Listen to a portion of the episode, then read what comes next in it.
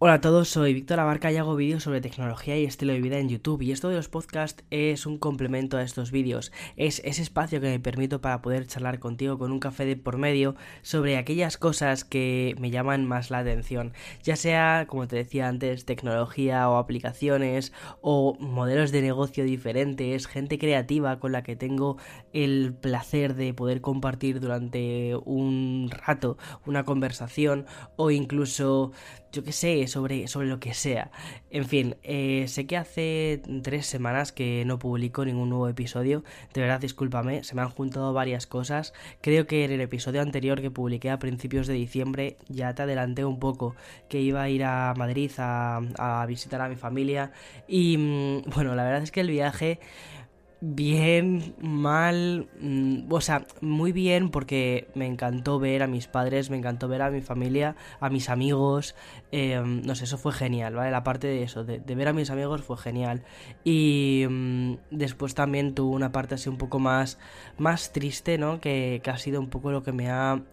Em, como quien dice em, consumido un poco más durante estos días, que ha sido, bueno, pues una de mis abuelas, em, la madre de mi padre, ya no está, o sea, ha sido un poco un viaje de despedida también, ¿no? Entonces, en fin, y mm, volver luego pues a Estados Unidos, volver a mi rutina, además que se me ha juntado también que me puse malo, primero con un resfriado, después con una gripe, o sea, en fin, que ha sido una recuperación a todos los niveles, tanto física como psicológica. Entonces, sentarme durante un rato a poder charlar, de verdad que ha sido bastante difícil. Y además, que eh, en el episodio anterior dije una cosa, dije que me encantaría que en el episodio siguiente pudiese contar con la ayuda de mm, Ángel Jiménez. Y bien, Ángel no necesita ninguna presentación especial porque si te gusta la tecnología y leer sobre tecnología es muy probable que hayas leído alguno de sus textos. Primero porque escribe para una de las cabeceras más leídas en España, que es El Mundo. Él escribe la sección de tecnología y además lleva muchos años haciéndolo. Ha cubierto eventos de Google, eventos de Apple, eventos de Microsoft y prácticamente todas las novedades que hay pasan por sus manos. Entonces es es, un veterano.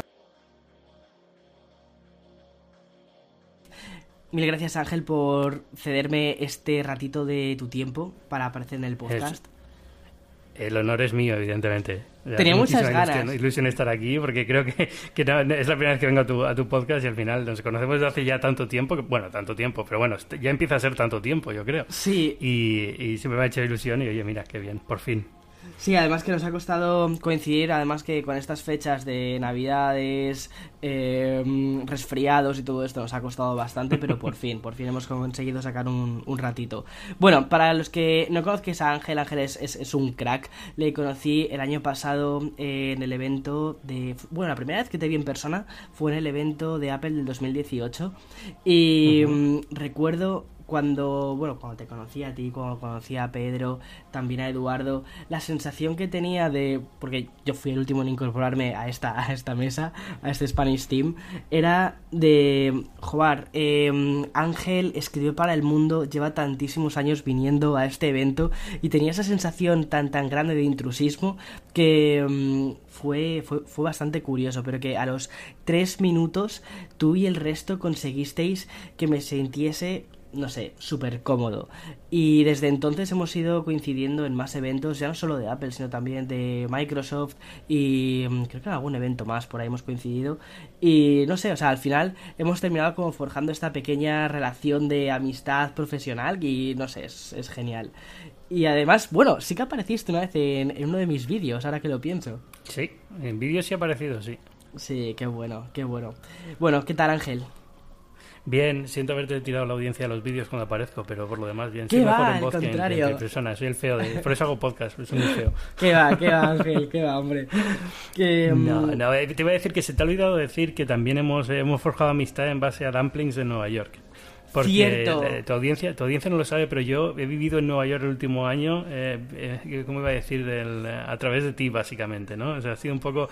Yo me fui de Nueva York un poquito antes de que tú llegaras y entonces siempre me ha quedado la espinita de haberme ido de Nueva York y cuando tú estuviste ese año ahí fue un poco como, Buah, tengo a alguien ahí que a través de que estoy viendo la ciudad de nuevo y descubriendo la ciudad de nuevo y para mí fue fantástico también. Sí, además que eh, yo creo que deberías, Ángel, mira, si algún día dejas la tecnología, eh, deberías dedicarte a hacer una guía de restaurantes de Nueva York. O sea, ya está. Ese, eso no da de dinero, pero bueno, el periodismo tampoco, o sea que evidentemente a lo mejor tienes razón, a lo mejor hay algo ahí. Y justo de eso es de lo que vamos a hablar en el episodio de hoy, porque en el episodio anterior justo salió tu nombre cuando hablabas sobre servicios de suscripción y sobre cómo mm. un montón de medios de comunicación han pivotado hacia los servicios de suscripción, cómo algunos han sobrevivido, cómo algunos no lo han conseguido.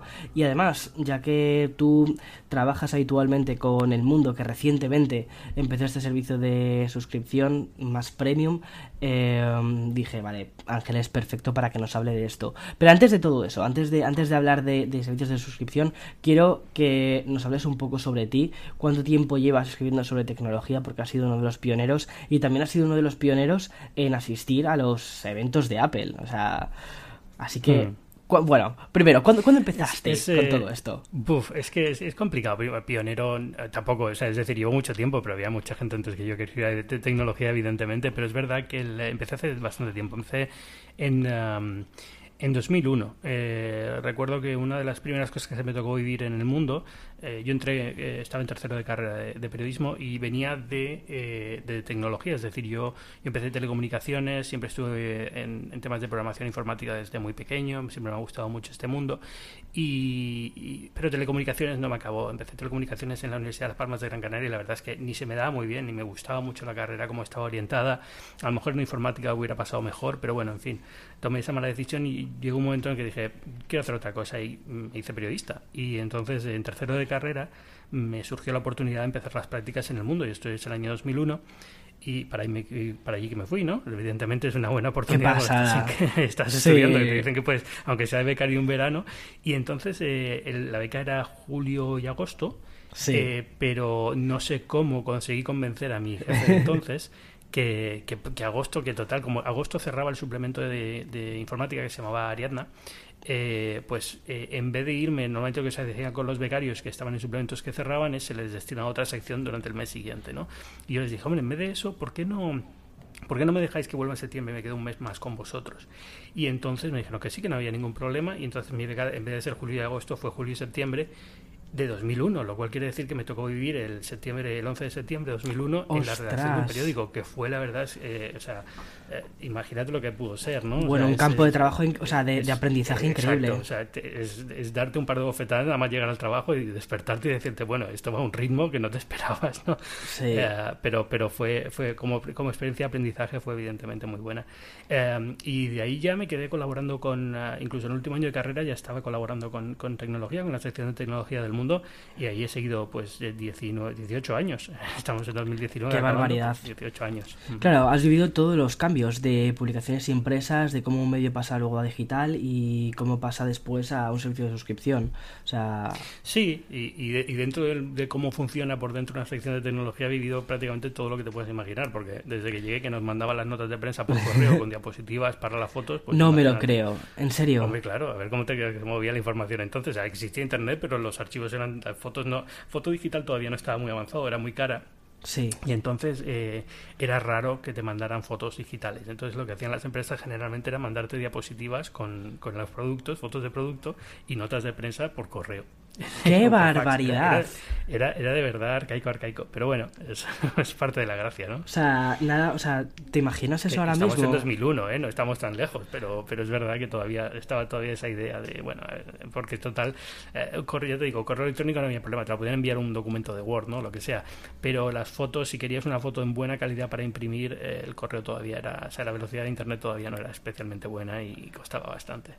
O sea, es que me parece completamente inviable eh, ahora en el, mundo en el que vivimos, en el que directamente, incluso antes de que el producto salga al mercado, ya hay mm, medios de comunicación, youtubers, que, sacamos los, los, vídeos antes. O sea, es como. Sí, a ver, había, blogs, evidentemente, y había eh, publicaciones de tecnología de internet, y había fotos digitales, sí. Pero para, para revistas y para periódicos, la calidad que necesitabas era demasiado grande y esas ah, fotos no te solían valer. Ah, esa era la, razón principal. Ya, ya empezaba a haber gente que lo hacía digital, pero todavía costaba bastante. Entonces era como, como que se estaba empezando a morir ese mundo y empezaba ya el mundo actual digital, pero cuesta creerlo y esto va a estar muy enlazado con cosas que hablaremos seguro este programa, ¿no? Pero con la velocidad a la que sucedían las cosas y lo que realmente importaba y, no vivíamos en esta presión constante de tener que estar publicando continuamente, ¿no? Que era un poco lo, que, en mi opinión, ha, cambiado y ha, matado un poco el periodismo que, que se hacía antes comparado con lo que se hace ahora. Exacto, justo, justo. De, hecho, justo de eso vamos a hablar, de la presión constante de publicación y de cómo al final hemos terminado hacia, mm, o sea, pivotando hacia el clickbait y todo eso. Pero eso más adelante. Vale, 2000, 2001, vives esa experiencia de, de 11S en el que te toca ponerte muchísimo las pilas, aprender un montón y ya estás trabajando en, en el mundo. Sí. Básicamente. Básicamente es eso y, y, eh, y, la sección de tecnología que en aquella época pues eh, te puedes imaginar pues uno de mis primeros artículos pues fue una review de un, de un reproductor DVD cosas así ¿no? al final Curioso. eventos como el 11 de septiembre te, te, lanzan a tener que hacer un tipo de periodismo un poco diferente cuando estás en una sección como tecnología porque tecnología no es la sección para eso pero como es un evento tan grande acaba, acaba siendo importante también en tu sección entonces por ejemplo pues hicimos un especial sobre eh, seguridad informática cosas que habían podido pasar de, cuando todavía estaba un poco confuso todo, ¿no? De cómo podía haber, eh, de cómo se podía, cómo podían haber saltado los controles de seguridad, este tipo de cosas, ¿no? Ah, pero bueno, es, eh, en el día a día normal, por así decirlo, una vez pasado este evento, pues era más eh, pues el suplemento de informática semanal, pues eso, review de productos, noticias, un poco, seguir un poco la actualidad y lo que estaba pasando, y teniendo en cuenta que estamos hablando de fechas en las que, bueno, por ejemplo, Apple, que se hablado antes de Apple, ¿no? Estaba empezando, Apple era digamos, estaba empezando a salir de la época oscura de Apple, ¿no? Yo se acaba de volver y que había, se había proclamado CEO, pero, pero todavía no tenían, estamos en la época, hablando la época del iMac, ¿no? Y del, Exacto. justo el año que yo llego es el año que sale el iPod. Y de hecho, el producto, creo que el primer producto de Apple que yo pruebo es un iPod eh, de primera generación. Qué bueno, qué bueno. Y mm, bueno, hiciste review, imagino, del producto, ¿no? Sí, sí, debe estar por ahí, en la meroteca está seguro. Qué bueno. Eh, porque hacíamos, hacíamos unas reviews muy buenas, porque en, en, aquella época había otra cosa que era muy fácil hacer y era desmontar los aparatos. En aquella época los aparatos todavía no estaban en este nivel de, de, precisión de fabricación y de miniaturización en el que ya todo va pegado y sellado y tal. Entonces eh, casi todo se podía desmontar con un destornillador y una de las cosas que hacíamos en las reviews era descacharrar el equipo por completo. ¡Qué barbaridad! en, una, mesa, sacarle fotos a todos los componentes internos y volver a montarlo. Lo cual es, de verdad, o sea, creo que en, en los eh, hasta que dejé de hacer esto porque ya, ya era más complicado y cambió el formato de, de, Ariadna pero cuando hacíamos estas reviews de, de, radiografía que descomponíamos el producto y lo volvíamos a montar pues en los 5, 6, 7 años que lo hice creo que solo rompí un producto. O sea que estoy especialmente contento de mi, de mi hacíais un para desmontar y montar equipos. Hacíais un iFix ¿no? como la, como la web algo, está algo de ese estilo sí algo de ese estilo eh, evidentemente en una época en la que era mucho más fácil hacerlo, ¿no? Eh, y no, no valorábamos la reparabilidad, sino simplemente era por, por curiosidad, ¿no? Porque por, ver cómo era por dentro un equipo, por, Qué por transmitir un poco la idea de que vamos hasta el fondo de cómo se hace un análisis, ¿no? Sí. Y, está, muy bien, o sea, yo tengo por ahí, eh, por ahí deben estar las fotos del, del, del iMac eh, Flexo, este, como una lámpara. Qué bonito era. sí. Era muy bonito. Y ese lo llegué a desmontar, pero entero hasta el último tornillo. Y volví a montarlo de nuevo y funcionaba fantástico. O sea que muy bien, yo te digo. O sea, de esa parte estoy muy orgulloso. Nunca me cargué nada, más que creo, ya te digo, uno, por forzar un poco algo, creo que se rompió, pero ya está. Es muy curioso la frase que acabas de decir de ir hasta el fondo de un producto para hacer el análisis y cómo, con, y, bueno, uniendo esto un poco también a lo que decíamos justo antes, de cómo esta presión y estas prisas a veces por publicar nos hacen que no podamos ir hasta, hasta ese fondo, ¿no? También eh, esto más en la actualidad. Sí, ha cambiado mucho y ha cambiado también por el tipo de público. Es decir, también te hablo de una época en la que la, tecnología era una sección independiente dentro del periódico porque tampoco había un público tan grande. Hoy en día todo el mundo lleva un móvil, a todo el mundo le importa que cómo sea un móvil o no sea un móvil, pero en aquella época tenía que gustarte la informática y los videojuegos para que te preocupara realmente lo que hacíamos nosotros, ¿no? Es decir, para que hmm. siguieras o internet que todavía era un poquito eh, estaba dando los primeros pasos, por así decirlo. No, no, hmm. es que lo digo y la gente va a decir, ¿qué dices? En el 2001 ya tenía, claro, todo el mundo tenía internet, ya, ya existía, ya estaba en el imaginario colectivo, ¿no? Pero eh, pero no era todavía lo que era lo que es hoy. No era mainstream. No, no llegaba hasta ese punto de, de, cambiar las sociedades de dentro como lo hace ahora. Exacto, exacto. Sí, eh, eh, quizás en aquel momento la tecnología era algo más para, para geeks, para frikis, para esas personas que, que les gusta el detalle de la tecnología y en estos últimos años el hecho de llevar un ordenador en el bolsillo ha hecho que al final la tecnología se haya vuelto una cosa completamente mainstream y ya la gente no se plantee que está utilizando un producto de tecnología, sino que está utilizando X producto, algo, cerrado, está utilizando ese teléfono. Y no, solo eso, sino que la tecnología, digamos que se ha, se ha metido en nuestra vida de formas completamente irreversibles ya, ¿no? Es decir, ya las redes sociales, eh, cómo, cómo nos relacionamos unos unas personas con otras, ya es inseparable de, lo que es Internet. Mientras que en aquella época todavía era un sitio que te conectabas con un modem y si tenías suerte a lo mejor con una DSL y todavía había hogares en los que cuando llamabas a Internet no podías coger el teléfono, o sea, al final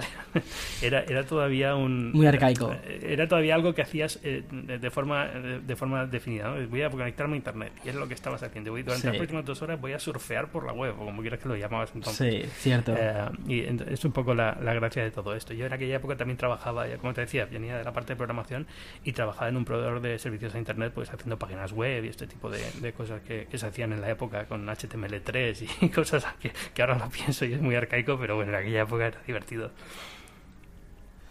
Ángel, ¿y cómo pasas de, de hacer una review de un, del primer iPod y básicamente de, eh, cacharrear con él, a recibir la invitación de, para asistir al, a, a, un Apple Event. ¿Cómo, ¿Cómo te sentiste? Es que no, no, es, no es un sentirte porque mm, lo es, yo creo que lo estás mirando desde la óptica actual en que la Apple Event es una cosa importante. Hmm. Pero piensa que en aquella época, o sea, yo creo que el primer evento de Apple que fui, si no me equivoco, pudo ser en Berlín en 2003 o 2004, que era una retransmisión de un evento, de una Macworld, imagino. Una, una porque en aquella época lo que se hacía eran retransmisiones vía satélite y la prensa europea viajaba a un punto de Europa para ver la retransmisión en directo y luego ver el producto, ¿no? Ah, qué curioso. Pero no había... Sí. sí, sí, porque no había... Esto empezó, los eventos internacionales en los que toda la prensa va a un único sitio eh, son relativamente nuevos en Apple. Eh, hasta, hasta hace poco lo que se hacía era lo, otro. Se hacía un evento, digamos, local, local entendido Europa, en tres regiones, Europa, América y, Asia, y el, evento americano se retransmitía vía satélite a los otros sitios y luego lo que sí tenías era el, el producto para verlo. Pero pero en aquella época era, era, era, diferente porque no había tampoco tanta expectación, ¿no? Entonces hmm. eh, eh, todavía existía la Macworld de París y todavía existía eh, eventos, digamos, que Apple hacía todos los años, ¿no? Eventos en, Europa que también, digamos, se llevaba la prensa, ¿no? Y entonces podías ver productos y hablar con ejecutivos. Era más fácil hablar con ejecutivos. Yo recuerdo haber estado en un evento con, con Steve Jobs bastante cerca. No era el único periodista, no era entrevista uno a uno, pero bueno, en un grupo pequeño y reducido. Sí. Y, este tipo de cosas con el tiempo, pues conforme Apple fue creciendo y se fue haciendo más grande, pues era cada vez más difícil, claro. Estoy hablando de la época en la que la campaña del Switch, no sé si recuerdas la campaña de Switch de, de la de la chica que decía que estaba como medio drogada en el anuncio diciendo que se había pasado al que el mundo se estaba fallando y se había pasado al no lo recuerdo es, un anuncio que causó mucha sensación uno de los primeros anuncios que empezó también a circular un poco de forma viral por internet cuando ya, era más fácil pues ver vídeo ¿no? Y, y, luego vino la campaña de Soy un Mac, soy un PC, que también fue súper importante y súper famosa para Apple. Sí. Fue, eran esos años en los, que, en los que Apple empezaba un poco a surgir más y era como más, empezaba a tener dinero para hacer cosas grandes y empezaba a tener productos interesantes, pero todavía no había llegado al iPhone, todavía no había llegado muchas cosas, que es lo que realmente lo catapultó luego todo. Exacto. Qué bueno. Y bueno, entonces tu primer, tu primer evento fue mm, este evento en Berlín, que fue algo más pequeñito, pero... Y claro, para ti quizás era como un evento más de prensa, ¿no? Básicamente, yo en aquella época yo creo que recuerdo haber dado mucho la lata a los de Apple porque no tenían software libre o alguna tontería de estas, ¿sabes? Ahora lo pienso con, con, retrospectiva, digo, eh, también estaba preocupado por cosas un poco tontas, pero bueno. Eh, pero sería la presentación de, imagino, a lo mejor el, iPod de tercera generación y a lo mejor alguna algún ratón nuevo y, el iMac G5, no sé, cosas así. O sea, ordenadores hmm. nuevos, portátiles nuevos que tenían. Recuerdo, por ejemplo, haber analizado el, Apple, el Apple Book Titanium cuando salió, ¿no? Eh, todavía oh, los procesadores de los PowerPC. Eh, eh, recuerdo haber, sobre todo lo que más me sorprendió de Apple, yo, yo era de PC hasta el año 2007, yo siempre tuve PC. Fue en 2007 cuando me compré mi primer, 2007-2006 cuando me compré mi primer eh, mi primer producto Apple fue un, iPod mini, ah, los curioso. originales, y, el segundo fue un Mac mini y fue mi primer ordenador Apple, ¿no? Sí. Eh, pero, pero sería algún ordenador de estos PowerPC que siempre me sorprendieron porque cuando, cuando Apple se pasa a MacOS, ¿no? Eh, cuando deja, se pasa a MacOS 10 y deja MacOS 9 detrás, el, el efecto este de, de minimizar y, maximizar ventanas que hoy en día ni ya ni le prestamos atención, pero en aquella época era una maravilla, era una locura verlo. Y me acuerdo de verlo en, el, en PowerBook Titanium minimizando y maximizando ventanas para verlo porque me parecía como de otro planeta. sí. Sí, yo creo que eh, algo parecido me sucedió cuando vi la primera vez un, un, iPhone, que simplemente cuando ampliabas una fotografía, que utilizabas dos dedos, ¿no? Para ampliar una fotografía, algo, algo tan, tan tonto ahora mismo, pero simplemente mm. ver, pues eso, cómo, cómo los píxeles se abrían, ¿no? Bajo, bajo tus, tus, tus dedos, era increíble, o sea, y ahora mismo lo tenemos... Sí, lo tenemos interiorizado como algo normal, pero yo recuerdo haber estado en la presentación del iPhone original, que estuve en, en la presentación, y, y esa es una de las cosas que, que, que me costó convencer a la gente cuando salí, ¿no? Cuando tuve que escribir un artículo diciendo, oye, esto realmente ha cambiado la historia y no nos estamos dando cuenta, realmente esto, aquí hay algo nuevo y todo el mundo está diciendo, pues sí, este, el teléfono este, el Nokia, no sé cuántos, y, intentaba yo, me, me, sentía muy fracasado, porque era como, no, no, no, no lo entiendes, esto ha cambiado la historia de la tecnología y no nos hemos dado cuenta, no vamos a dar cuenta en los próximos años, pero pero realmente hay un antes y un después de este teléfono y al final lo ha habido, ¿no? Exacto. Al final, eh, eh, esa, esa, idea de, era casi ciencia ficción y de hecho vas a la presentación, la ves ahora en vídeo y te das cuenta que cuando la audiencia aplaude y se sorprende, son por cosas que hoy en día ni dirías, pero bueno, usted tonto, ¿qué le pasa? Porque has marcado un hmm. teléfono desde la aplicación de mapas, pero es que marcar un teléfono desde la aplicación de mapas integrada en el teléfono era, era como de otro planeta en 2007, no sí. era lo normal. Hmm. Sí, pero eso, o sea, creo que fue que las bases de lo que después han sido el resto de los dispositivos que tenemos hoy en día. Y mm. quizás en ese momento mucha gente no lo entendió, al igual que sucede con otros productos que, que mm, se lanzan recientemente y que, bueno, siempre se intenta comparar, ¿no? Eh, esto ya lo hace este otro producto. Sí, pero, mm. siempre hay peros, ¿no? Y... Y hacer un producto sin peros, eso es lo, complicado. Y tú como periodista que tienes que estar ahí, digamos que eres la, eh, estás en primera línea viéndolo, transmitir esa sensación al resto de la gente, es muy complicado y a veces frustrante. Es frustrante. Yo recuerdo, hay una cinta muy buena de... Eh, ¿Se has visto la película Ratatouille de Pixar?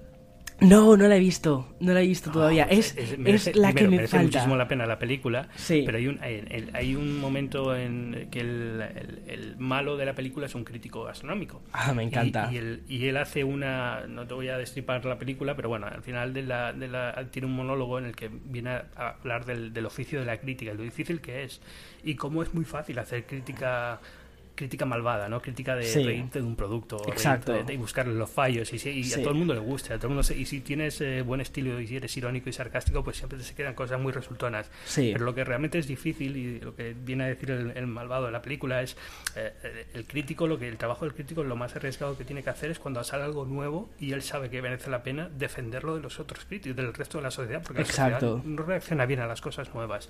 Y es un poco la y es, es uno de los diálogos más bonitos que existen sobre el el, negocio de la crítica, ¿no? El mundo de la crítica. Hmm. Y, si merece la pena ver la película, ya te digo, no te, estoy destripando la película, pero la película hmm. son otras cosas, pero ese monólogo final es, es, muy bonito.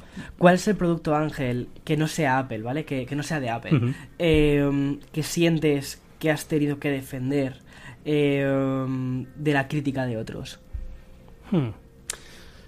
Uf que ya has dicho, este, que digas este producto merece la pena, o sea, es, es, muy interesante, pero va a ser criticado por otras personas que simplemente o que todavía no lo han probado y, mm, y tengo que defender este producto porque creo que es una innovación que va más allá de...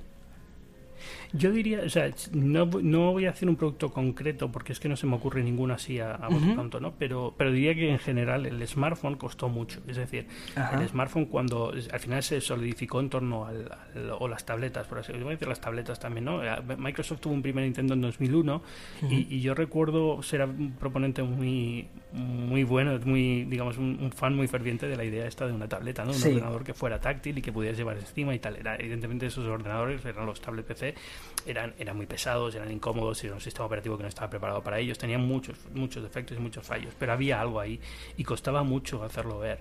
Eh, pero en general suele pasar con productos de Apple, curiosamente. Sí, ¿verdad? no sé por qué. No, quiero entrar en el fanboyismo y decir es porque Apple, no, puede ser por de razones, pero es verdad que suele, suele suceder también porque son los que tienen un perfil eh, mediático más grande, entonces suele, suele pasar. Sí. ¿no? Hmm. Pero otra cosa que recuerdo, por ejemplo, fue las cámaras digitales. Es decir, eh, yo me compré mi primera cámara digital también por en torno a 2001, 2002, fue una Fujifilm en aquella época de las primeras, tenía 2 megapíxeles, una cosa así, muy bajito, ¿no? Eh, pero recuerdo que todavía era muy difícil para los fotógrafos entender por qué la fotografía digital era importante. Y. Mm, y eso costó muchísimo. Y me recuerdo, recuerdo tener eh, eh, correos electrónicos de lectores mm, prácticamente llamándome imbécil por defender la fotografía digital y, diciéndome que bueno, que si no entendía que el futuro era la cámara normal, que luego te daban un CD-ROM con las fotos digitalizadas, que porque ibas a tener que usar una foto digital que tenía menos, eh, menos calidad que la... Y, todo ese tipo de cosas costó mucho, ¿no? intentar hacer ver, a, sobre todo a la gente, evidentemente, que se ganaba la vida con esto, ¿no? Había muchas, mucho laboratorio revelado, muchas cosas así que, les costaba entender la proposición digital, porque es verdad que en aquella época técnicamente era peor, pero ya sabías que eso iba a, solucionarse, es decir, de tiempo que fuera mejorando. Entonces, eh, eh, lo que tienes que tener la mente pensando en, eh, no te fijes en, los iba a decir los shortcomings, pensando ya en inglés, los problemas que tiene ahora la tecnología, sino cómo va a evolucionar y cómo va a afectar esto al mundo. Y entonces, evidentemente, eso, eso costó, ahora que lo me has hecho recordarlo, me acuerdo me acuerdo obviamente de, de, los mensajes esos de los laboratorios fotográficos, sobre todo que tengo alguno por ahí. Yo no, ya Qué curioso. Ya no, no tengo en ningún sitio, ¿no? Pero lo he borrado ya. Pero recuerdo el correo electrónico de uno que me mandó uno diciendo es que el futuro no lo entiendes, pero el futuro son los, eh, las cámaras normales y, en los laboratorios de revelado vamos a entregar un CD con las fotos digitalizadas. Y era como... Yo creo que no, pero bueno. me encanta, o sea, la verdad es que me parece una historia súper buena esa, ¿eh? De sí esa, esa especie de, de, rechazo al cambio que hay por, por no sé pues por, por miedo porque sales fuera del negocio también.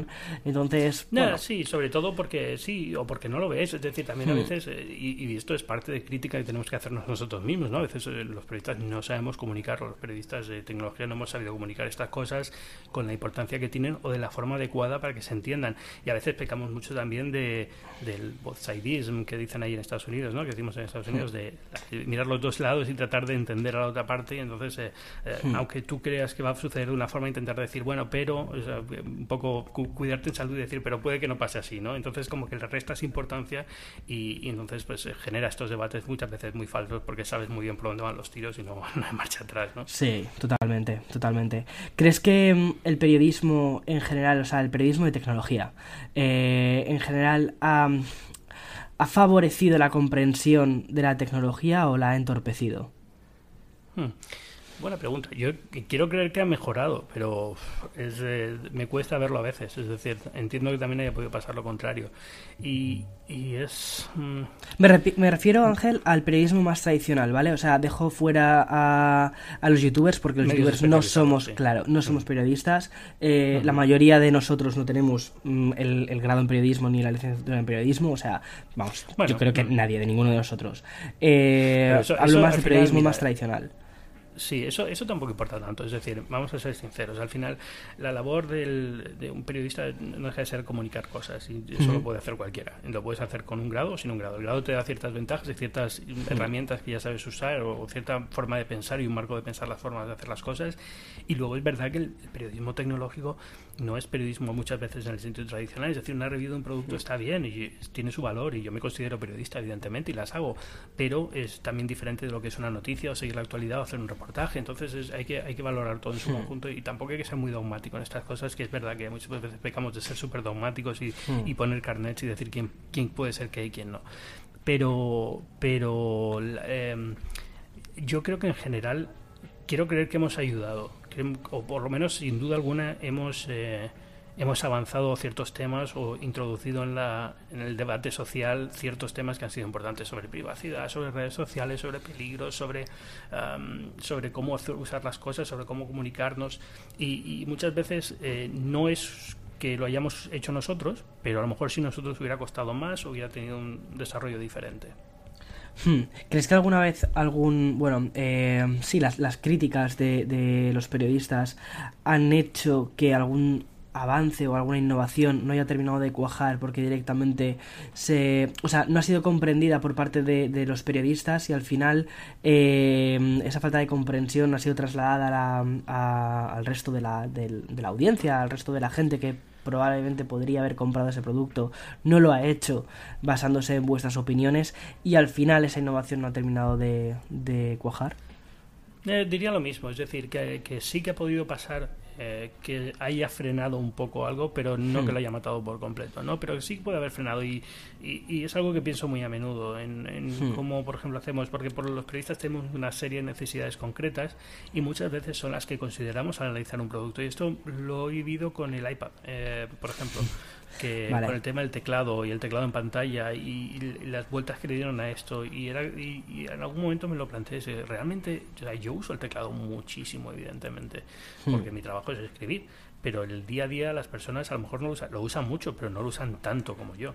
Y a lo hmm. mejor estamos eh, obcecándonos en una característica que es importante, muy importante, pero no tan importante y indecisiva como lo queremos dar nosotros. ¿no? Yo creo que en el iPad pasa un poco esto. ¿no? Digo, no sirve para trabajar. Bueno, no sirve para trabajar en el negocio periodístico por muchas razones, porque los sistemas CMS que usamos no funcionaban bien en el iPad hasta hace muy poco, porque el teclado no era bueno, porque no tenía un ratón y muchas veces los software que usamos necesita un ratón o lo que sea, pero no quiere decir que no sepa para trabajar, ¿no? Y yo creo que, por ejemplo, eso es un buen ejemplo de algo que creo que se ha analizado mucho desde una óptica muy particular de necesidades hmm. de un periodista, pero no necesariamente de lo que la gente realmente busca en un producto o necesita. Claro, a mí, a mí me pasa algo similar, Ángel, y mm, a veces me cuesta ponerme un poco en los pies de, no sé, eh, por ejemplo, estoy pensando en la review que hice del Surface Pro X, ¿no? Eh, que al final uno de los peros que le puse después volviendo a ver la review es que no sirve para editar vídeo. Pero mm. claro, pensé, Claro, Víctor, pero es que este producto no está pensado. O sea, ya después de haberlo publicado, después de haber lanzado ese mensaje, ¿no? Em, no fui capaz quizás de ponerme en los pies de, yo qué sé, de, un ejecutivo que, o, de, o de un director de una empresa que puede o que necesita utilizar un equipo de movilidad con todo completo, con un sistema operativo Windows completo y al final le puse ese pero porque en cierta medida busqué ese pero. Y a veces, a veces hmm. siento como que eh, al hacer una review tienes que buscar algún pero para demostrar tu credibilidad, ¿sabes? No sé si me explico. Sí, e, eso es una trampa eso, ¿eh? De todas formas, hmm. esto de, por, por, tú mismo no considerarte que, que, te vaya a considerar poco ecuánime, tratar de buscar un fallo, ¿no? Y eso es, es algo que, que, que, todos los que hacemos crítica tarde o temprano nos encontramos, ¿no? Estamos viendo un producto y dices, bueno, un momento, esto es súper positivo, algo malo tiene que tener el producto. Y Exacto. Todo producto va a tener algo malo siempre, evidentemente. Mm.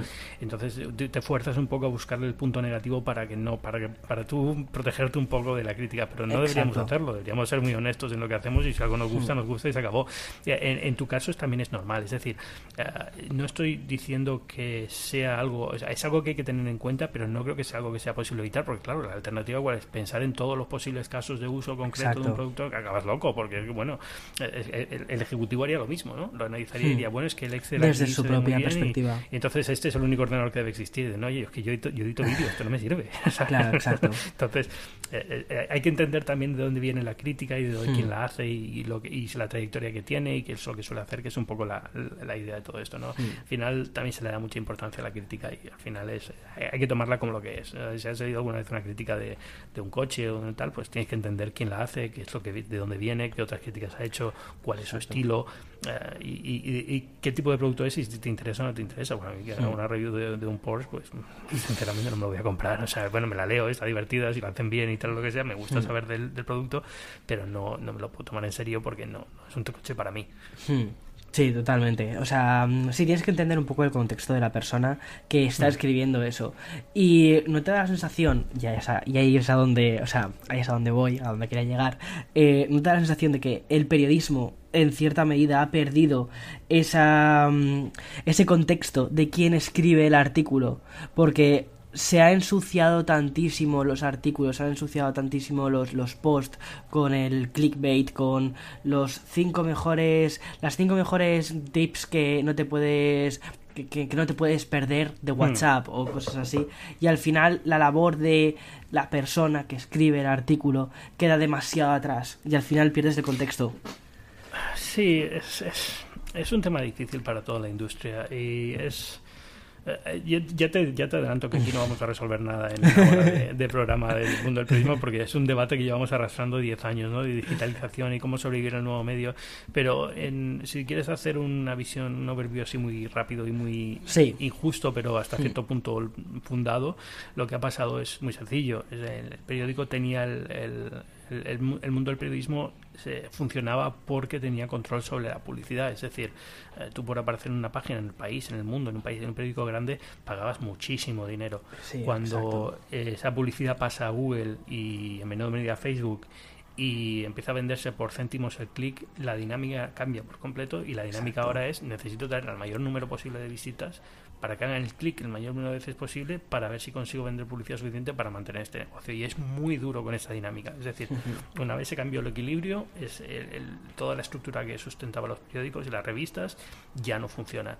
Y desde entonces lo que hemos hecho ha sido sangrar, sangrar, sangrar personal, sangrar dinero, sangrar beneficios, eh, mm. intentando crear un modelo que sea, reducirnos hasta el punto que sea sostenible, pero es, es, es un negocio cuando has venido del otro periodismo que se hacía antes es muy duro porque se te cae el alma al suelo, ¿no? Estamos haciendo muchas veces contenido que no es eh, tan bueno como el que hacíamos, que va en busca del clic, que no se preocupa por, por temas que son importantes pero que a lo mejor no tienen visitas, ¿no? Pero que hay, aún así hay que contarlos y es importante que los contemos y todo eso se ha perdido un poco eh, en base al clic. Entonces por eso ahora, el, y hablaremos de esto, ¿no? El, paso al, pago por el periodismo y el online y ver cómo se puede intentar buscar vías de financiación alternativa que un poco permitan modelos de negocio que vuelvan a ser un poco mejores y cuiden un poco más el contenido, por así decirlo. Exacto, porque de hecho, o sea, lo que realmente sucedió cuando se pasó del modelo de papel al modelo digital fue realmente fue un cambio en el paradigma, no tanto del contenido, sino más bien de la publicidad. O sea, al final el que el que paga el periódico no es el euro que paga la persona por comprarlo, es el hmm. es el eh, es el anunciante, realmente, quien está pagando ese contenido. Eh, eh, el euro pagaba algo, eh, no, era despreciable la cantidad que, te entraba por, por venta hmm. directa de suscripción o, de venta directa en el kiosco, pero ahí también se iba el coste de papel, se iba el coste de impresión, se iba el coste de distribución, que son costes altos, y al final, pues bueno, una cosa paga por otro, y el, grueso del, dinero venía por otra zona, que era la, publicidad. Aún así, también lo que se perdió un poco fue la idea esta de pagar por la noticia, es decir, justo la gente todas las mañanas pagaba un euro veinticinco para estar informada durante el día. Exacto. todas las mañanas era una rutina, un euro o lo que fuera, o menos, no sé, porque 100, pesetas cuando era pesetas, pero bueno, estaba esta idea de yo por las mañanas voy, pago, me llevo mi periódico, me tomo mi café y me leo las noticias y estoy un poco informado de lo que pasa en el mundo. Y esto se, perdió porque enseguida se empezó a dar gratis entonces ya pues una vez rompes ese, ese hábito de, pagar por la noticia para qué va a pagar nadie no ah, y, y, ya se generaron toda una serie de dinámicas muy tóxicas dentro del mundo informativo que es muy difícil erradicar eh, incluyendo que la barrera de entrada para publicar ha pasado a ser tan baja todo el mundo puede publicar en internet y es algo que consideramos bueno en general eh, pero también eso hace que, que, la competencia sea feroz en ese sentido es decir eh, si yo te digo a a partir de mañana yo no te doy información, tienes que pagar por ella, alguien va a pagar por ella y va a republicarla tal cual la has publicado tú, con lo cual el valor de lo tuyo baja muy rápido, ¿no? Exacto. si, yo cierro, tengo mi, periódico, voy a poner, no voy a decir el mundo por, porque en este caso es mi periódico personal, ¿no? Pero vamos a imaginar que yo tuviera un periódico sí. y, digo, mi contenido solamente lo vas a acceder si es de pago, como hace, por ejemplo, The Information en Estados Unidos, ¿no? que tiene un modelo de negocio muy bueno. ¿Qué pasa con The Information? Su modelo es bueno, es sostenible, y eh, si quieres entramos en modelos que son sostenibles y este es uno de ellos, pero en cuanto The Information publica un artículo que es súper trabajado de meses de investigación sobre un escándalo en Uber, toda la web de tecnología lo copian, y tú te enteras exactamente de lo que, de lo que ha pasado. y muchas veces ni citan la fuente original. Sí, o, la citan, pero da igual, porque al final es como, bueno, Information dice esto, y entonces es como, pues no sé, entonces eh, le has quitado el negocio de Information, que a Information hasta cierto punto le da un poco igual porque eso mm, es un, formato de negocio es un poco diferente y al final ese tipo de cosas que estén asociadas a su nombre funcionan, ¿no? Es decir, al final eh, lo que acabas generando es, eh, siempre que hay una buena noticia, viene de Information, si es una es un gasto de empresa, pues me, cojo la suscripción y ya está, ¿no? pero pero es, es, es un poco un problema que tenemos los medios hoy en día, ¿no? el hecho de la noticia ha dejado de ser eh, importante y por eso muchas veces lo que se pone detrás de los muros de pago primero no es noticias, sino es la opinión. Porque la opinión sigue siendo algo relevante. que es único de cada medio y si la copias se nota mucho. Sí, exacto. Creo que es muy bueno lo que acabas de decir, que la noticia ha dejado de ser relevante, ya ha dejado de ser, o sea, ha dejado de ser un contenido por el que se paga, exacto. Ha dejado de ser un contenido por el que se paga y se empieza a pagar más por opiniones y por, o, bueno, no quizás que se pague, sino que le damos valor a las opiniones de las personas, los nombres de personas, nos, nos, fiamos de personas o cosas muy muy trabajadas, ¿no? Pero también el sello, digamos que la importancia de la persona que va detrás del contenido eh, ha empezado a crecer y, lo que sí notas es que hay mucha mayor, hay, hay, nombres que empiezan a sonar muy a menudo, entonces hay, hay, reportajistas que son muy buenos y muy conocidos y la gente va buscándoles, ¿no? Exacto. Eh, y lo mismo con la opinión, pero bueno, la opinión siempre fue sí, es decir, la, opinión siempre estaba muy ligada al nombre y buscas la opinión de alguien concreto y lo tienes en la cabeza, ¿no? Cuando piensas en opinión. Exacto. ¿Crees que em, todo el auge de los blogs personales ha hecho también que em, el tema de la opinión sea cada vez más tenido en cuenta o, o simplemente ha sido un traslado de la columna de opinión tradicional o la labor del editor de un periódico y que se ha trasladado a Internet? Bueno, se ha trasladado un poco. al final lo que, lo que ha pasado es lo de siempre, lo, mismo de antes, ¿no? Al final lo que ha bajado es la, barrera de entrada. Cualquiera puede tener un blog importante e influyente, o un canal de YouTube importante e influyente en tu caso, y ya está, ¿no? Al final, antes, antes sí estabas limitado a que eh, conocieras a alguien en un periódico que confiara en ti, le gustara cómo escribieses, hubiera visto tu trayectoria y hubiera dicho, oye, tú puedes servir para opinión y, te diera un trabajo en opinión que era uno de los trabajos más deseados dentro de un periódico, porque de verdad que es, evidentemente eh, es, es, un cargo de responsabilidad, te da muy buen nombre, se paga muy bien, creo que todavía se paga bien en algunos casos, eh, pero, pero claro, hoy cuando empiezas a tener esta barrera de, de entrada tan baja, todo el mundo puede opinar y a veces pues consiguen hacerse un nombre también a pesar de que sus opiniones no sean muy buenas porque no hay un editor detrás que pone freno y dice oye que tú me parece muy bien pero es que no tienes criterio ninguno para, hablar sobre esto ¿no? y es un poco lo, que ha pasado. Pero bueno eh, esto tiene su parte buena y su parte mala. La parte buena es que muchas más voces pueden tener una audiencia que antes no podían por, por eso por no tener los accesos de un, medio de comunicación. Eh, pero también quiere decir que entra mucha polución de, de voces que son cacofonía que no dicen nada, que repiten cosas, que son no, no, escriben bien, no hacen nada bien. ¿Crees que eso ha sido un poco lo que ha desmerecido el trabajo de, bueno, el, trabajo del periodista? Y... Mm, sí, bueno, sí, también lo hemos desmerecido nosotros mismos. Es decir, al final, lo que decía antes, ¿no? Hemos entrado en esta dinámica en la que hemos, eh, hemos bajado al mínimo como un denominador y estamos haciendo contenido muy malo eh, mucho contenido muy malo por estar continuamente haciendo cosas, por estar continuamente llamando la atención del público, porque necesitamos esa audiencia continua de números grandes para sostenernos hmm. y, al final se ha quedado un círculo vicioso muy malo y somos tan responsables como cualquier otra parte, es decir, lo que no podemos decir esto es culpa de Google y Facebook, sí, es culpa de Google y Facebook, pero también nosotros hemos tenido parte de la culpa y a lo mejor no tenemos el poder para cambiar las cosas, pero no podemos dejar de ser cómplices de lo que ha pasado. Sí, totalmente de acuerdo.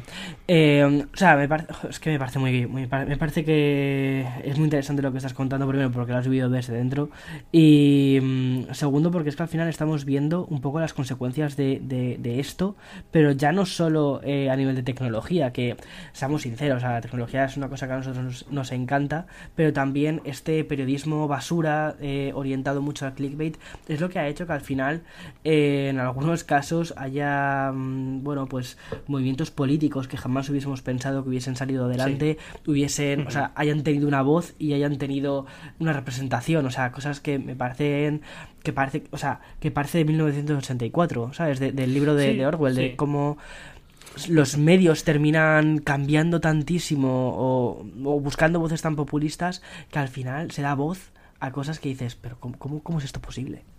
Sí, y, se da voz porque sabes, eh, porque sabes que trae visita. Y intentas eh, controlarlo, ¿no? Intentas decir, bueno, le damos voz, pero no vamos a decir que esto está bien, pero al mismo tiempo es como, bueno, ya has quedado solamente dándole voz ya has creado el monstruo, ¿no? Entonces ya, ya, por mucho que intentes protegerte de la, del escarnio público, has sido hmm. culpable de esto. Sí. Eh, y, pero no es solamente el periodismo, también es eh, Facebook, otros fenómenos. Pero bueno, todo va muy relacionado porque al fin y al cabo hmm. Facebook no deja de ser una plataforma de publicación, ¿no? Exacto. Se nutre de contenido. ya publicado. Y la, y la gente quiera no, cuando alguien pone su, su, opinión en Facebook, lo que está haciendo al final es publicar una noticia o su, hmm. opinión, está publicando su opinión, como hmm. puede publicar un, una columnista de opinión en, en, el mundo o lo que sea. Pero, pero eh, es, es ya te digo, es, es un tema complejo y, y sí, eh, lo, que, lo que ha pasado es que ha creado una sociedad muy diferente a la que teníamos antes y en la que yo creo que los intereses están no muy bien alineados y, en la que nos está costando mucho cambiar.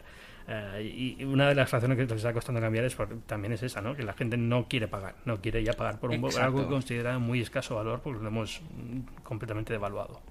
¿Crees que es algo más cultural o que es algo ya totalmente estructural? Es decir, o sea, te cuento, yo creo que es muy Mm, muy cultural en el sentido muy nuestro, muy español y también muy latino el hecho de no querer pagar por las cosas. Y que aquí en Estados Unidos mm, me da la sensación de que todo el mundo está acostumbrado a pagar por las cosas. Paga por sanidad, paga por cosas que quizás nosotros damos por hechas que son, damos por hecho que son gratuitas. Y ellos no, hmm. no dan por hecho que son gratuitas. Entonces hay modelos de suscripción y luego que además son super fans de los modelos de suscripción aquí. Eh, dan por hecho como que bueno, si tú lees habitualmente X medio, pues oye, voy a pagar a X medio por tener más noticias. Sí, eh, hay, algo cultural, pero tampoco es tan tan, tan pronunciado como parece. ¿eh? Y yo soy muy de no caer en el tópico de los españoles no quieren pagar por nada y quieren que es cierto. Es decir, es verdad que hay una hay, un, hay una tendencia a móviles más baratos, cosas así que no se ven en otros países, eh, pero pero no es todo el mundo y no tiene y no pasa nada porque no sea todo el mundo. Es decir, en Estados Unidos tampoco todo el mundo tiene una suscripción al New York Times, ¿sabes? Exacto. Y no y no pasa nada. Y el New York Times es un modelo de suscripción que funciona porque es el New York Times. Entonces, no todo el mundo puede ser el New York Times eso también es otra, otra cuestión. Al final, esto de poner muros de pago, al final lo que va a acabar haciendo es que no todo el mundo pueda sobrevivir, pero el que sobreviva tiene un modelo de negocio que es un poco más sano. Exacto. Eh, eh, pero, pero sí hay algo cultural, pero no es tan, tan importante. Yo creo que es más es algo que se puede cambiar, es algo que se puede educar, es algo que se puede que la gente tiene eh, la gente puede cambiar este este chip y pensar en, en, en, apoyar a su periódico con una cantidad pequeña al mes, sobre todo si piensas en, el esquema de las cosas, al final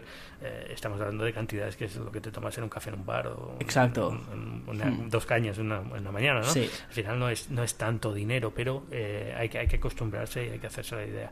Y en Estados Unidos siempre ha tenido mucho mejor lo de los modelos de pago online, de cosas así, siempre lo han tenido mucho más desarrollado el comercio electrónico, con lo cual no ha costado tanto que la gente ponga su tarjeta de crédito en Internet como ha costado en España, que es otra de las cosas que yo he visto en los últimos 19 eh, años, ¿no? que cuando empezó el comercio electrónico en España íbamos muy por detrás de Estados Unidos, seguimos muy por detrás de Estados Unidos, aunque ya Amazon ha cambiado un poco las cosas en España, pero costó muchísimo, porque en España la idea de poner tu tarjeta de crédito en, un formulario web era como ni de coña, o sea, nunca.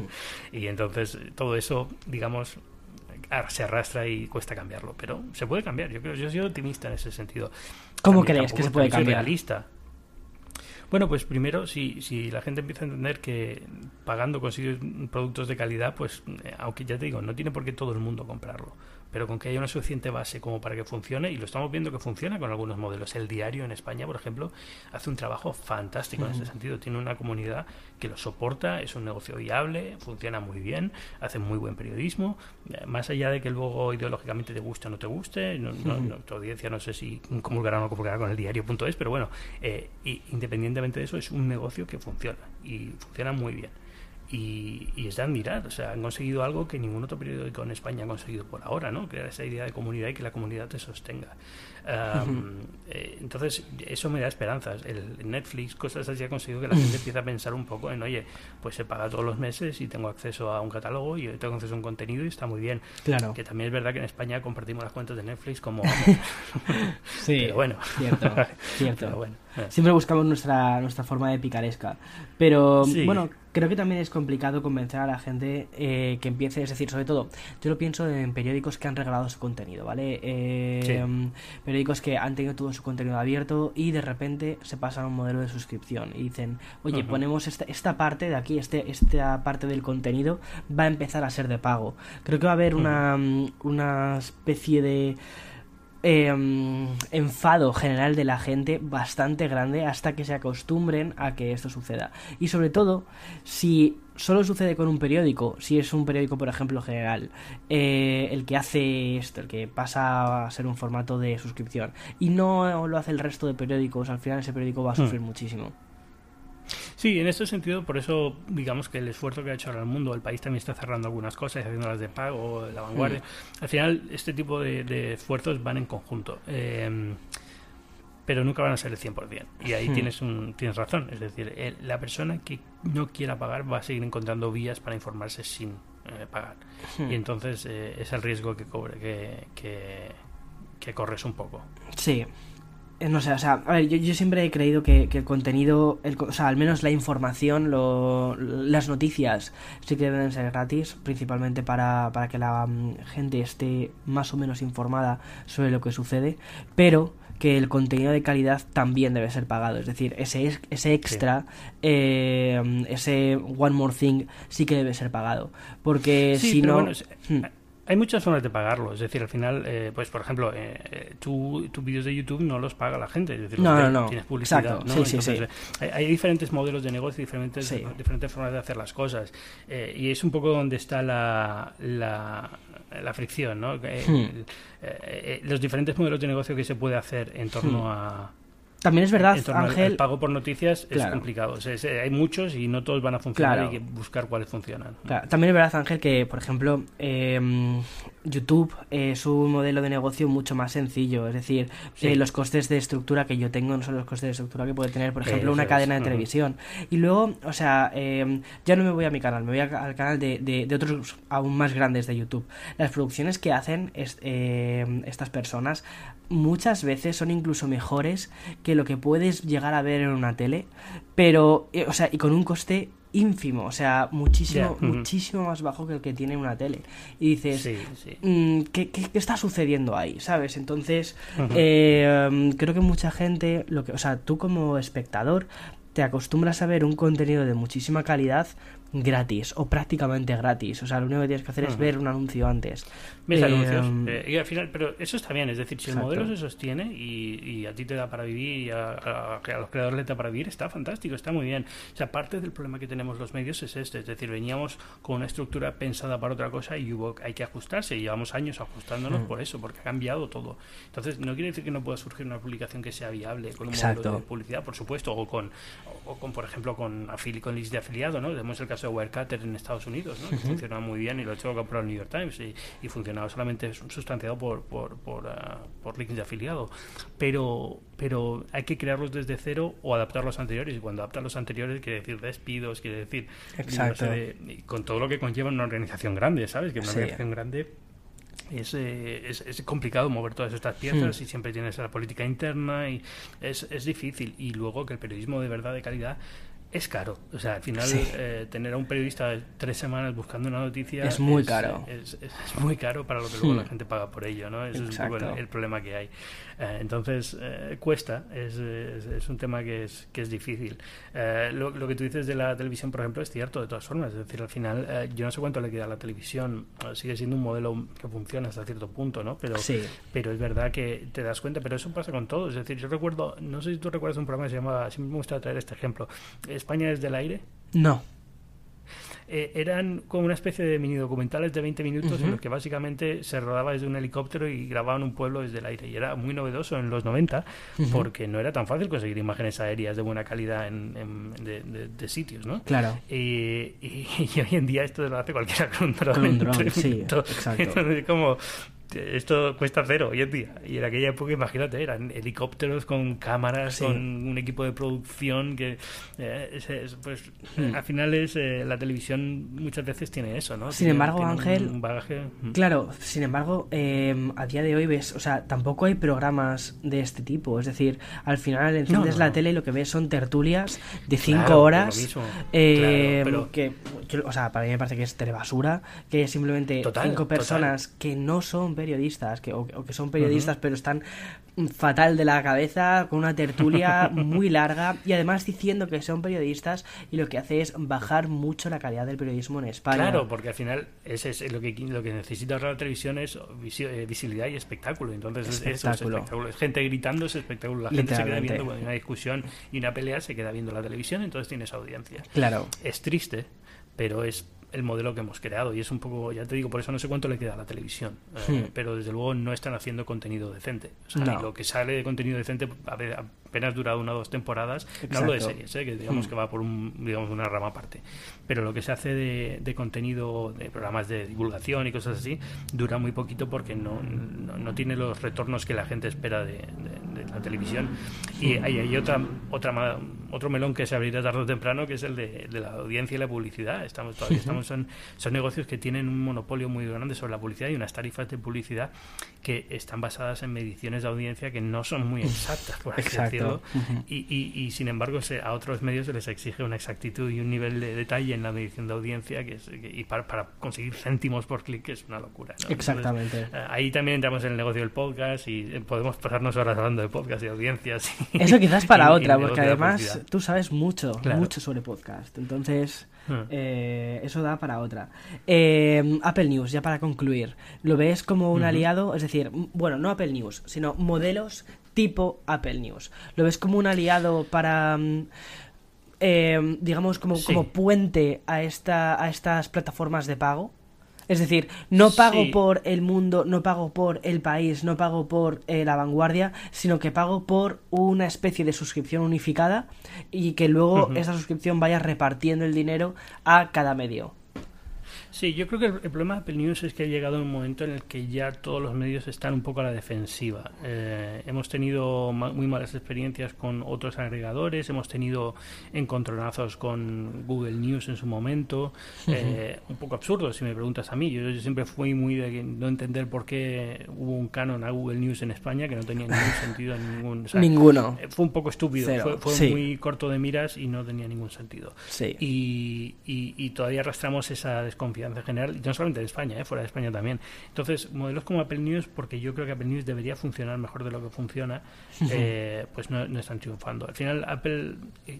Eh, esto cuesta y cuesta decirlo sin que parezca que es un fanboy y estás como intentando mover Apple, no, es que realmente de todas las compañías tecnológicas la única que tiene interés es que no chocan de lleno con los periódicos, con los medios, es Apple, es decir, Google evidentemente tiene está más interesada en el anunciante que en el, que en el medio. Exacto. Facebook lo mismo. Entonces al final es como aquí tienes alguien con fuerza y músculo que en principio no debería estar en contra tuya. Todo puede cambiar, ¿no? Pero dentro de lo que de los tres grandes. De, hecho al contrario, yo creo que parece más un aliado en cierta medida. Es decir, porque al final así. está orientado o, esta empresa está más orientada a lo que es el usuario final, no, no al anunciante. De hecho al anunciante como que le pone bastantes bastantes trabas. Mm. Eh, y parece que es un aliado bastante ideal, pero... Claro, pero, pero todo esto falta de otra parte, es decir, al final lo que, ocurre es que los anunciantes tampoco están yendo a Apple News porque Apple es muy hostil hacia ellos. Exacto. Entonces eh, no está el, el mercado. Entonces, es, es, un equilibrio un poco extraño. A mí me gustaría que saliera adelante, me gustaría que lo hiciera Apple porque, ya te digo, porque creo que es la que mejor respeta al usuario y la que mejor respetaría a los medios, pero, pero es, es, no deja de ser poner tu negocio en manos de alguien y hemos salido escaldados con Google y Facebook. Y hasta cierto punto no vamos a poder cortar la relación que tenemos con ella que es completamente abusiva pero ya es como la que hay. Entonces no, hay nada que hacer ¿no? entonces tienes que vivir con ello y la idea de meterte en un tercero que te pueda acabar haciendo lo mismo pues evidentemente yo entiendo que no funcione.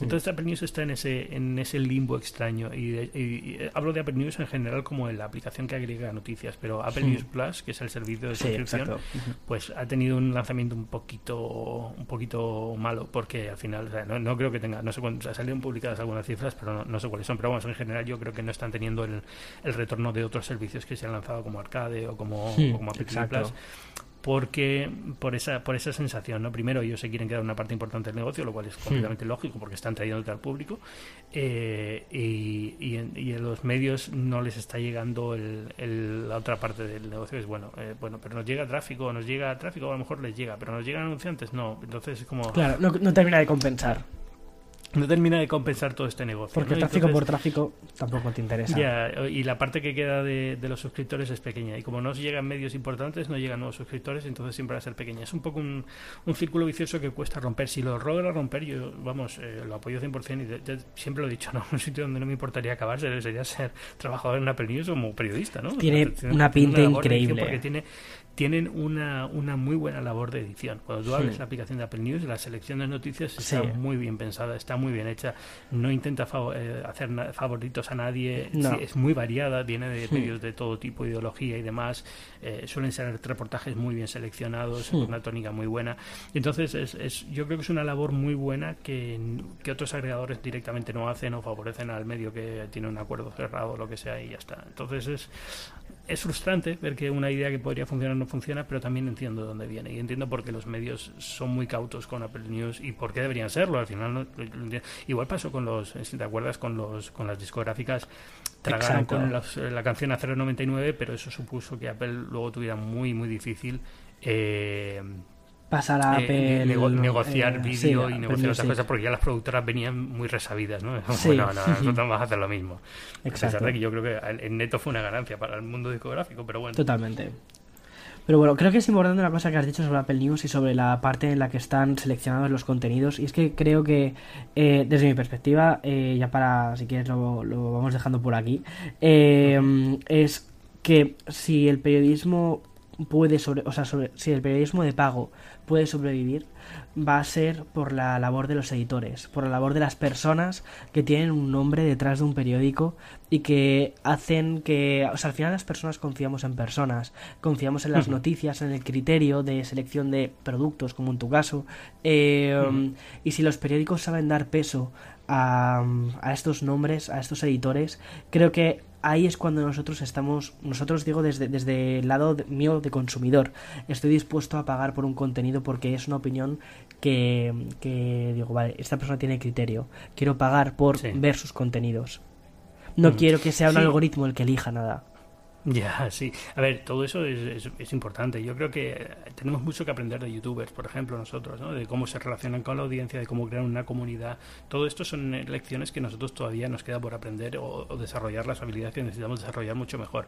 Ya te he citado el caso de, del diario, por ejemplo, como alguien que lo ha sabido aprender mm. muy bien y lo hace muy bien, ¿no?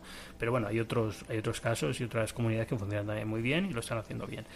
Pero es... Eh, es, para el medio es complicado y te explico por qué. Y al final es lógica de negocios pura y dura. Es decir, eh, no hay, eh, es, es, una apuesta que haces, pero es arriesgada. Si yo hago un persona, a un periodista una estrella, me sí. corro el riesgo de que se vaya. Totalmente. Y cuando se va, se lleva el negocio.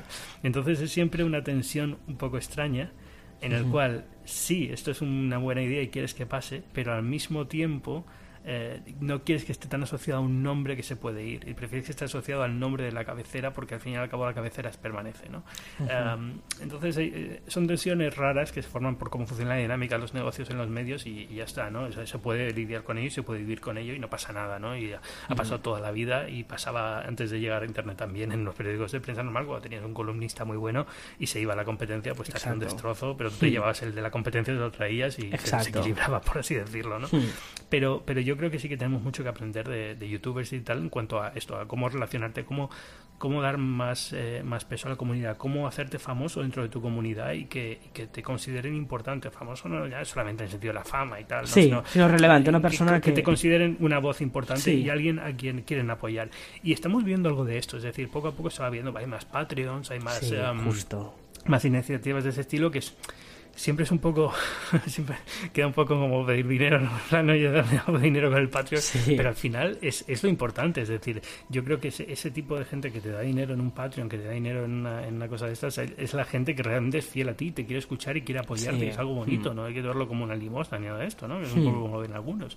Eh, y, y, yo creo que puedes sostener modelos muy interesantes aunque sean pequeños pero bueno pequeño está bien pequeño es a veces lo justo lo que necesitas Totalmente. Ángel, mil gracias. Y ya la última pregunta, y no es sobre eh, ya para quitar un poco, para bajar la... porque hemos estado hablando de periodismo, de, del sentido del periodismo en el mundo digital, creo que es una conversión bastante elevada y de verdad, si la otra persona que está escuchando este podcast em, desde su coche o tomándose su cafecito con nosotros o lo que sea, dice, Dios mío, por favor, ya dejen de hablar de periodismo.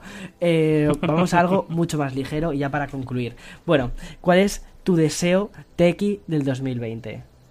Para el 2020? Mm, mm, ¿Personal o así para todo el mercado? Personal, personal. Es decir, ahora te llega eh, María Carey diciéndote All I Want for Christmas is, ¿qué quieres para el 2020? um, uh, Estoy intentando decir un macro, pero realmente no le sacaría partido. ¿Sabes lo que quiero? Lo que quiero, no, lo que quiero es ponerme ya serio. Eh, tengo siempre cinco proyectos avanzados diferentes y quiero ponerme mm. serio con algo y empezar algo serio en YouTube o en o, algo más serio en podcast. Tengo un par de podcasts que tengo medio producidos y que quiero empezar a sacar ya de tecnología y yo creo que sería una buena forma de, gastar el deseo, ¿no? dame la resolución y la fortaleza para decir, venga, me pongo en este proyecto y lo saco adelante y va a salir bien y pues voy a sácalo adelante, o sea, tienes binarios, que funciona súper bien. Sí, binarios bien. Justo ahora, me pillas he parado ahora en, Navidades porque tenía 50.000 reuniones, cursos, tal, y, era complicado mantenerlo en, las fechas de Navidad, pero vuelvo ahora en enero. Y binarios va muy bien. Pero ya te digo, tengo un par de podcasts en la recámara que llevo tiempo preparando y tengo medio producidos, pero me falta lo típico, retoques finales, y por falta de tiempo eh, estoy a 5.000 cosas. Estoy con Cuonda, estoy con ahora con CNN underscore, con El Mundo, eh, Tecnología, eh, haciendo colaboraciones por aquí y por allá con muy interesante, con otras revistas y al final todo esto te va quitando tiempo y es como y luego también me gusta jugar con mi perra ¿no? entonces al final es como bueno ¿cuánto me queda? me queda una hora al día pues voy a jugar con la perra al jardín un rato ya, pero pero pero bueno, es, yo creo que si pudiera sacar un poquito de resolución y de, esfuerzo ¿no? de este, para este año y sacar estos proyectos adelante, muy bien. Y si es de producto, no tengo muchas... Eh, no tengo muchos deseos porque estoy muy contento con lo que tengo ahora. Eh, justo he acabado el año, no esperaba acabarlo así, pero he acabado el año con un, con un MacBook Pro nuevo que está bien. Es, del 2017, lo compré Ah, sí, sí, sí. Y me encanta, estoy encantado con él. Eh, eh, tengo el iPad Pro que para mí es fantástico, tengo buenos micrófonos, que es lo único que necesito y al final, pues realmente de producto no voy, voy bastante bien, no necesito muchas cosas. Quita un monitor, un monitor nuevo. Un XDR. Es un monitor. No un XDR, porque para mí eso es overkill. Yo no necesito todo eso, ¿no? Pero bueno, eh, vamos a ver, que aunque saquen un monitor un poquito mejor que el del LG y que sea tal, pues ya, me valdría. Y, poco más. es que ya te digo, de resto voy muy muy contento. Va a ser un año interesante porque vamos a tener nuevas consolas, que siempre es animado. Eh, ya ves. Qué ganas, o mm. sea, qué ganas. y bueno, vas a ir, vas a ir al, al CES, ¿no? Sí, sí, me toca el CES. Yo no lo veo como algo bueno, pero bueno. Nah, pero siempre está guay. Sí, eso es una. Es, es de locos, pero está guay. Hombre, es, es una feria muy, muy extensa y te quita mucho mm. tiempo y es, estás mm. un poco hasta con la lengua fuera todo el día, ¿no? Pero es, es divertida mm. porque es de Las Vegas y yo a Las Vegas no iría en ningún otro momento del año que no fuera al CES por trabajo, al final la ciudad en sí no me gusta nada, pero bueno, cuando estoy ahí por trabajo, pues puedo disfrutar de algunas de las cosas de la ciudad, pero puedo no hacerlo si no quiero y es lo que, lo que me interesa. Hmm. Bueno, al menos tienes los conciertos de Cristina Aguilera, que, que está ahí de residente. Bueno, Ángel. Vamos a ver si, exacto, exacto, ya sabes.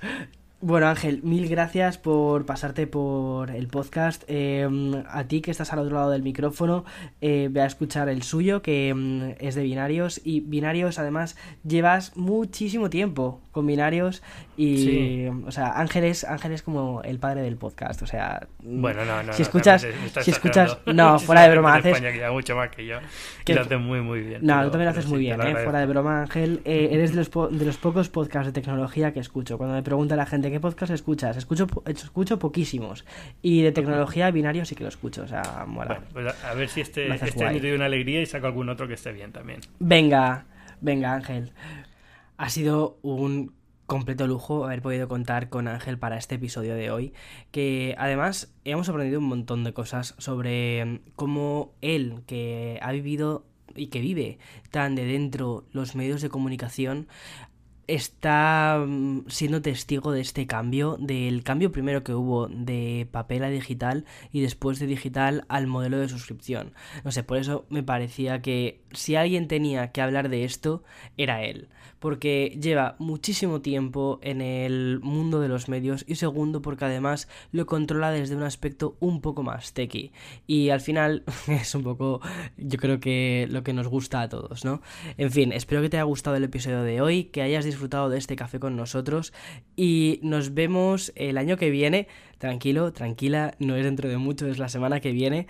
Y nada, disfruta, que tengas un buen final de año, principio del siguiente y que todas las cosas que desees en el 2020, siempre y cuando sean cosas buenas, se cumplan. En fin, un abrazo y nos vemos muy pronto. Chao, chao, chao, chao.